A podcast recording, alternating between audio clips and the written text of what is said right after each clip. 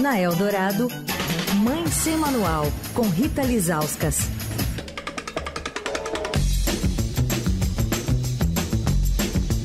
Toda quarta-feira, ao vivo, a versão do Mãe Sem Manual, aqui no Fim de Tarde Dourado, com Rita Lizauskas. Oi, Rita. Oi, Manuel. Bem-vindo de volta, Leandro. Valeu, Rita.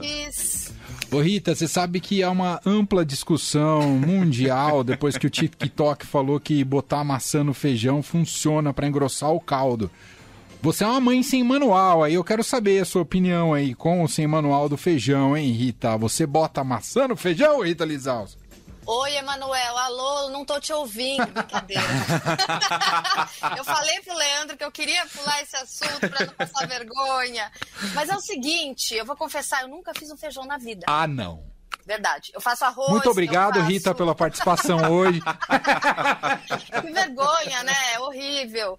Mas é o seguinte, eu posso explicar. Eu já fiz arroz, já fiz, eh, já fiz né, lasanha, minha lasanha é super elogiada, oh, mas feijão hum. eu nunca fiz. Ah. E eu vou. A minha, em minha defesa, eu vou dizer Você não que gosta. É o meu marido faz, ele gosta, ele tem a panela é, de pressão elétrica, ele tem a outra panela de pressão que ele já explodiu fazendo feijão uma vez. Sério? Então, assim, como é, é uma vez eu tava grávida, a gente tinha acabado de descobrir que tava grávida, ele colocou um feijão para fazer. Gente, tomara que ele não esteja me ouvindo. Aí, ele botou o feijão para fazer, era um apartamento de um dormitório que a gente tinha alugado, porque o apartamento que a gente mora hoje não tava pronto. Aí ele falou assim pra mim, Rita, vamos, vamos no, no Zafari que a gente morava ali perto do. Vamos! E ele esqueceu que ele tinha deixado a panela. Nossa! Aí o vizinho, o vizinho, o vizinho depois contou pra gente, depois que o bombeiro tinha entrado em casa, estourado a porta, que eles começaram assim: nossa, que delícia, eles estão fazendo um feijão. Daqui a pouco, nossa, o feijão tá, Queimou. tá começando a queimar. Daí começou a sair fumaça. Enfim, essa é a minha contribuição para o assunto do dia. Muito obrigada, gente. Até semana que vem. Beijo. Você é a primeira pessoa que eu conheço que teve uma panela de pressão que explodiu. Eu pois não é. conhecia, é. mas aí não foi um acidente, foi. Claro que foi um acidente, mas eu digo não, assim. Mas foi imperícia, foi... Isso, mas ó, o feijão do meu marido é maravilhoso e eu sou fresca. E é caldo feijão. grosso? Ou... É, não, não é um caldo muito grosso. E eu sou fresca, porque eu só como feijão se ele foi feito no dia. Ô, louco. Se você colocar o feijão na geladeira, congelar, não sei o quê, não me convide, porque eu só como feijão fresco. Pois tá é. vendo? Tá Valeu, vendo? gente. Até a semana que vem. Fui cancelada. Acabei de ser cancelada. Viu? Eu não te falei sociais. da dupla panela de pressão? O marido da Rita também, é. ó. Tem uma dupla panela de pressão em casa. E ele tem a elétrica, ele adora a elétrica. Elétrica. A elétrica você pode sair e deixar e ela desliga sozinha. Tem uma que chama Rita também. Ô, louco, bicho. Não, eu sou, eu sou sussa. Sussa, sussa. É. Muito bom. Bom, o, Leandro colocou aqui na escalada, o Rita, procuram-se bebês. Eu fiquei meio preocupado. Eu falei, será que a Rita vai incentivar que a as venda pessoas. de bebês? Não, que as pessoas façam amor e bebês, que o, o Leandro, por exemplo, não contribuiu ainda para o mundo o com que seu. Que é isso? Pois é, ele é tipo, tipo o, Cubas, né? Não deixarei ninguém o legado de miséria. O Leandro é. Exato. Ele quer a beleza dele só para ele, entendeu? É, ah, para com leu isso. muito Machado de Assis e decidiu não procriar.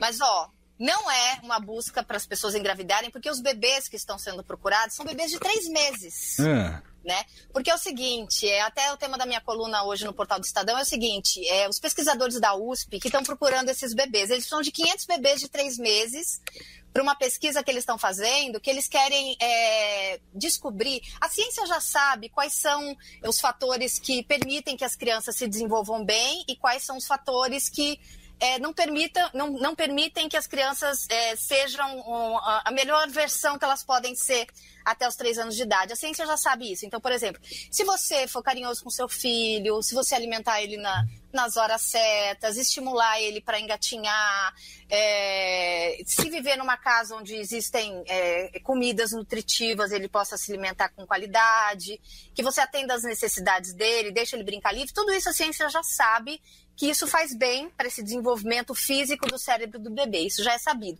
E esses fatores que fazem mal também já são conhecidos. Então, assim, a desnutrição, lares violentos, guerra, né? Você expor, a gente está vivendo essa, essa questão da guerra da Ucrânia, expor crianças à guerra, todos isso são fatores que fazem mal para o desenvolvimento das crianças. Isso a ciência já sabe, mas o que, que esses pesquisadores da USP querem descobrir? Eu fiz essa entrevista com, é, o, deixa eu olhar o nome dele aqui, porque eu não quero falar o nome dele errado, porque ele tem um sobrenome complicado. Uhum. É o Dr. Guilherme Polanzik, que é professor de psiquiatria da infância e da adolescência da Faculdade de Medicina da USP. O que, que ele está querendo descobrir? Ele está querendo fazer mais ou menos o que a gente, é, o que a gente tem é, para hipertensão, por exemplo, né? A calculadora de risco para é, doença cardíaca, perdão. Então você coloca ali, bom, você fuma? Fumo. Você é hipertenso? Hipertenso. E aí você vai ali é, preenchendo e você sabe que essa pessoa tem mais risco por uma doença cardiovascular. O que, que esses pesquisadores da USP querem fazer? Eles querem entender a combinação desses fatores, tanto que, fa tanto que faz bem para o desenvolvimento das crianças quanto que faz mal. Eles querem é, fazer uma predição, né? Ver o que é, o que pode ser é, pre, é, previsível, né? Eles querem ter uma previsibilidade, né, do que pode fazer bem ou mal para as crianças. Então, por exemplo, ele, ele, deu até um exemplo. Se eu tenho uma criança que tem é, uma, uma dificuldade nutricional, né? A gente está vivendo aí uma, um, um, Brasil com, com muita gente desempregada, a gente sabe que a fome voltou. Então, se tem uma criança que não come tão bem nessa, nessa faixa, dos três aos três anos, mas ela vive num lar é, com, com uma mãe muito atenta, é, é, ela brinca, os pais são, são amorosos. Será que isso atenuaria essa coisa muito ruim da vida dela, que é, é essa dificuldade alimentar? Então, ele quer estudar essas combinações de coisas. Aqui, até que ponto os genes é, é, podem fazer com que essa criança se desenvolva melhor ou não, até que ponto os genes combinado com o ambiente. Então, ele, ele, ele quer fazer essas combinações para saber é, se a gente pode prever é, esse desenvolvimento das crianças e, e isso né, são dados valiosos que podem até é, fazer com que políticas públicas se, sejam criadas. Né? Então, ele quer que, que exista, ele quer estudar essas 500, 500 crianças né, nesse, nessa faixa etária de três meses a, a, a, três anos e entender. E como que ele vai fazer isso? Então, ele vai é, conhecer essas crianças aos três meses e coletar amostra de fezes, de saliva, fazer eletroencefalograma, é, conversar com os pais, fazer brincadeira com as crianças. Então, assim, são várias equipes, né, uma equipe multidisciplinar que está é, cuidando desse projeto, que chama Projeto Germina, e quer observar essas crianças dos três meses aos três anos por cinco vezes né? E ele só tem, por enquanto, 250 bebês. Ele precisa de 500. Eu falei, vamos buscar esses bebês, doutor. Então, eu fiz essa entrevista que está no portal do Estadão. É, e é importante que essas crianças sejam crianças de São Paulo, porque esses encontros têm que ser presenciais, né? Tem coisas que a gente não consegue fazer sem é, examinar a criança, conhecer os pais, conhecer as crianças.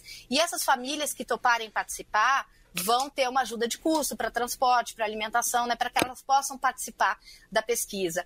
A gente viu a importância da ciência né, nessa, nessa questão das vacinas, de desenvolver vacinas. Sim. Então, a gente está vendo uma pesquisa muito legal feita pela uma uma faculdade brasileira, a Faculdade de Medicina da USP, para entender né, esses bebês e qual é a combinação é, de, de, de, coisas boas e coisas ruins. Muitas vezes a gente não pode escapar das coisas ruins que acontecem na vida de ninguém, muito menos dos bebês, e, fazer, e, e conseguir ter uma previsibilidade né, de como vai ser é, o desenvolvimento dessa criança. E eu até perguntei para ele, mas quando acontecem coisas muito ruins na vida da criança, nessa faixa etária, é, isso impacta definitivamente né, sobre, sobre a vida? É algo determinante? Né? Porque a gente tem crianças que passam por coisas muito ruins e ele diz que é uma das coisas que eles querem entender, né? Mas ele diz que felizmente o desenvolvimento das crianças é muito dinâmico e a gente tem muitas oportunidades, né, ao longo do tempo para reverter coisas ruins que acontecem na vida das crianças, né? Claro que situações muito graves, segundo ele, né, que acontecem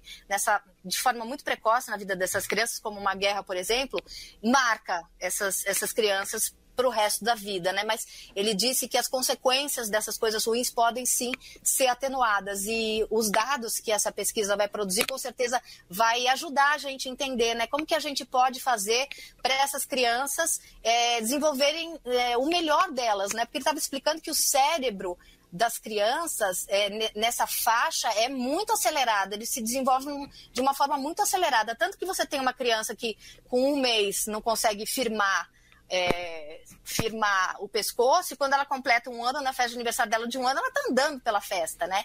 Então, assim, é muita coisa Verdade. que acontece na vida dessas crianças, tem os genes, mas tem os estímulos que a gente oferece. Então, eles querem entender as combinações de coisas que acontecem nessa faixa de, de idade das crianças e ver como isso impacta na vida delas. Então, é uma pesquisa muito legal, eu quero convidar é, os nossos ouvintes para ler essa matéria, procuram-se bebês de três meses para participar de pesquisa científica, está lá no portal do Estadão, ou então entrar né, no, no site do projeto, que é o www.projetogermina.com.br.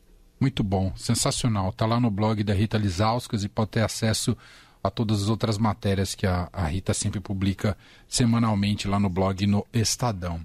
Ô Rita, antes da gente fechar a sua participação hoje, você tem uma homenagem a ser feita aqui, uma, uma homenagem não só afetiva pessoal, mas também musical para compartilhar com a gente. Me conta. Ai, Emanuel, que bom que existe a Eldorado que dá esse espaço pra gente, né? É que hoje faleceu uma, uma pessoa da minha família ligada à música, a Miriam Mirá, que é uma cantora brasileira. Ela era vocalista, né, hoje de um grupo musical chamado Raízes, Raízes de América, um grupo musical que é, canta essa identidade latino-americana nossa, né, essa coisa dos povos originários, da identidade é, latina. E a Miriam, ela morreu hoje de um infarto, na verdade, né, na, na madrugada de um infarto, ela tinha 68 anos. Ela era casada com o primo do meu pai, com o Jaime. Tem um lado da minha família que é muito musical, né? O Jaime é, tem um pai que é o Jaimão, é o Jaimão e o Jaiminho. A Miriam era casada com o Jaiminho. E eles é, é, tinham um conservatório, é, uma fábrica de pianos, é uma galera muito musical e eu acredito até que nesse contexto que a Miriam conheceu o Jaime.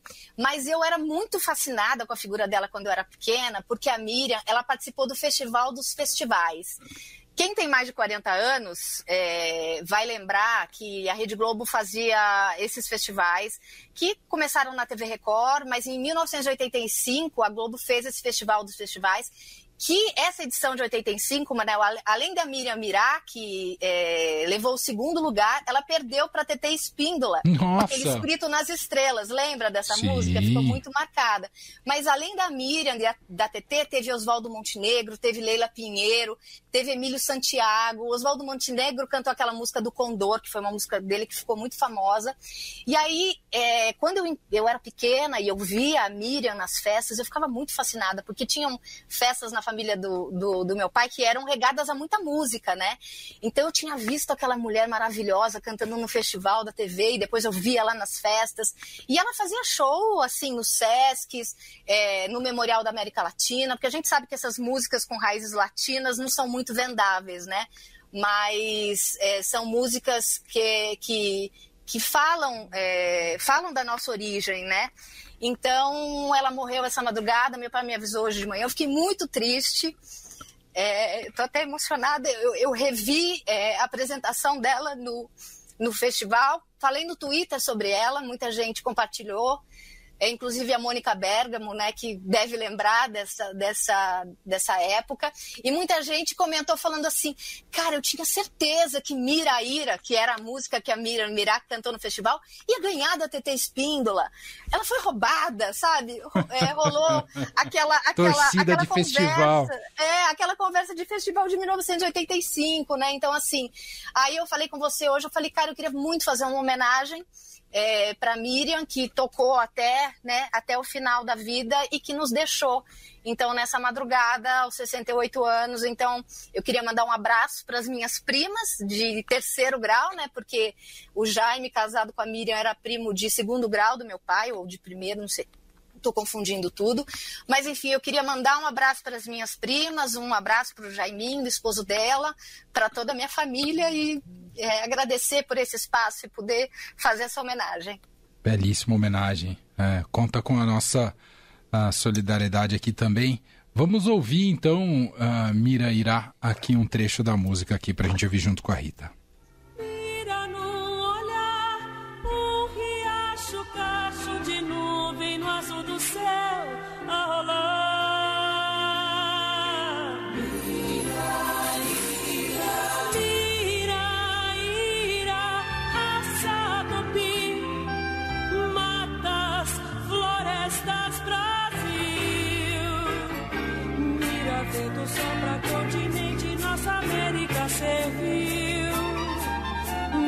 Pra ver do sol pra continente, nossa América serviu.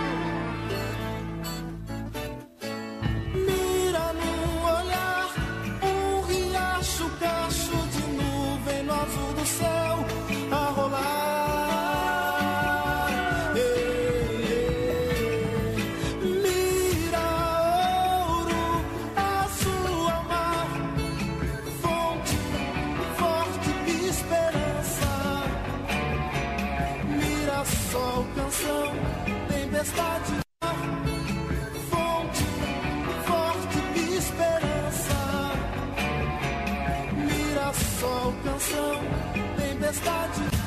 ilusão. Mira sol, canção,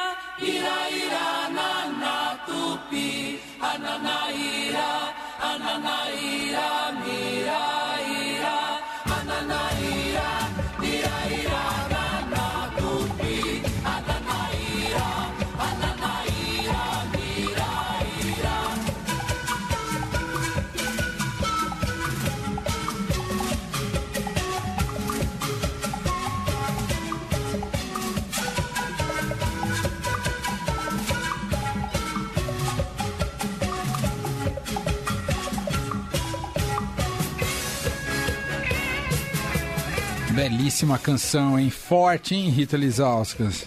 Pois é, você vê que tem uma coisa bem latino-americana, né? E, inclusive eu fui ler sobre, sobre o festival e a galera falava que ela só não ganhou, né? A Mira Ira levou o segundo lugar porque não era uma música vendável. E a gente sabe que isso acontece, né? Enfim, é, quem cantou com a Miriam Mirá era o, é o Lula Barbosa, que também era o autor dessa música Mira Ira, que foi feita em homenagem à Miriam. Então aqui fica a minha homenagem, a nossa homenagem da Rádio Eldorado, que ela faça essa passagem aí com, com muita paz e muita tranquilidade e é, o nosso amor para ela. Conta com os nossos sentimentos aqui também, viu, Rita Lizauskas? Te agradeço, belíssima homenagem e a gente volta a se falar na semana que vem. Beijo, Rita! Beijo, um beijo. Até semana que vem.